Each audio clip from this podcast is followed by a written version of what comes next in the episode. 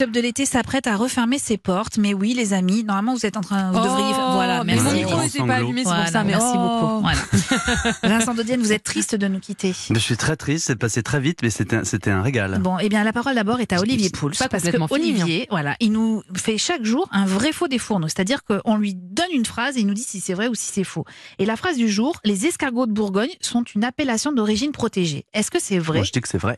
Alors, vous dites que c'est vrai. Moi, j'aurais tendance à dire que c'est faux. Enfin, en tout cas, l'appellation de escargot de Bourgogne, ça me paraît un peu euh, Moi, je pense que c'est vrai. Mm. Protéger, ça veut dire quoi? Ça veut Ben, dire. C'est-à-dire euh, que c'est- c'est c'est lié à un terroir. euh, qui- Ouais, oui. bah oui, c'est vrai. Ouais. Ouais. Eh ben, c'est faux.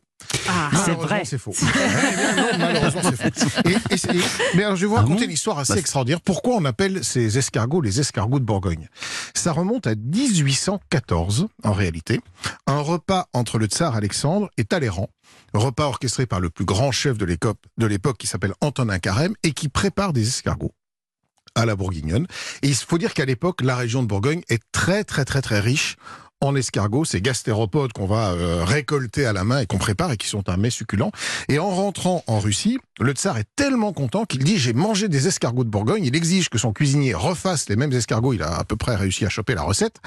Et c'est lui qui va donner le nom, cette appellation d'escargot de Bourgogne. En fait, un escargot qui, son nom scientifique s'appelle l'Helix pomatia, et qu'aujourd'hui, malheureusement, on trouve plus beaucoup en Bourgogne. Et la grande majorité des escargots qu'on consomme et qu'on appelle escargots de Bourgogne Ne viennent de Bourgogne. malheureusement euh, des, pays, de l'Est.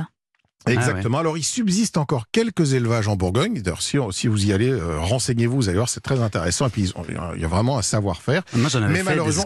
L'appellation n'est pas protégée. Et le nom escargot de Bourgogne est devenu un nom un peu générique, comme le champignon de. Paris. Le champignon de Paris n'est évidemment plus pas produit à Paris. à, à Strasbourg-Saint-Denis, effectivement. Oh, voilà. mais euh, oui, j'en ai fait une fois, moi, des escargots, vraiment avec ma grand-mère et ma mère, mais c'était épouvantable. Parce qu'il faut les faire euh, baver, dégorger Oui, pendant oui, des heures et ah des oui. heures avec du sel et ça, tu les fais baver, mais ça dure des heures et des heures, c'était horrible. Et alors, et Eva, Eva qui va peut-être nous raconter euh, comment euh, elle a découvert en fait que l'escargot de Bourgogne, on mangeait vraiment ce qu'il y avait Je dans la coquille. pas- Non, Quoi, je- parce quand j'étais petite. Vous, vous mangez la j'ai- coquille, vous croquez Non, tout quand j'étais petite, j'ai goûté des escargots de Bourgogne, j'ai trouvé ça absolument délicieux, Ouais. mais je n'avais pas compris que c'était vraiment l'escargot qu'on mangeait. Je pensais qu'on se servait de la coquille pour une, Ah, une décoration, déco, voilà, oui. et que c'était une dedans petite une- farce quand elle a compris qu'en fait, on la il y a mangeait pas mal de vraiment gens, il y a pas mal de gens Voilà. qui pensent ça. Et ben j'en ai Ouais. plus jamais mangé Bah, de ma on, vie. on est d'accord qu'on en Voilà. mange juste pour la crème. êtes- On, en, Hein on en mange juste pour la crème à l'ail avec, Pour on le est beurre, d'accord. euh, beurre, Beurre, beurre persil, euh. Bon, alors, c'est pas génial pour des tapas,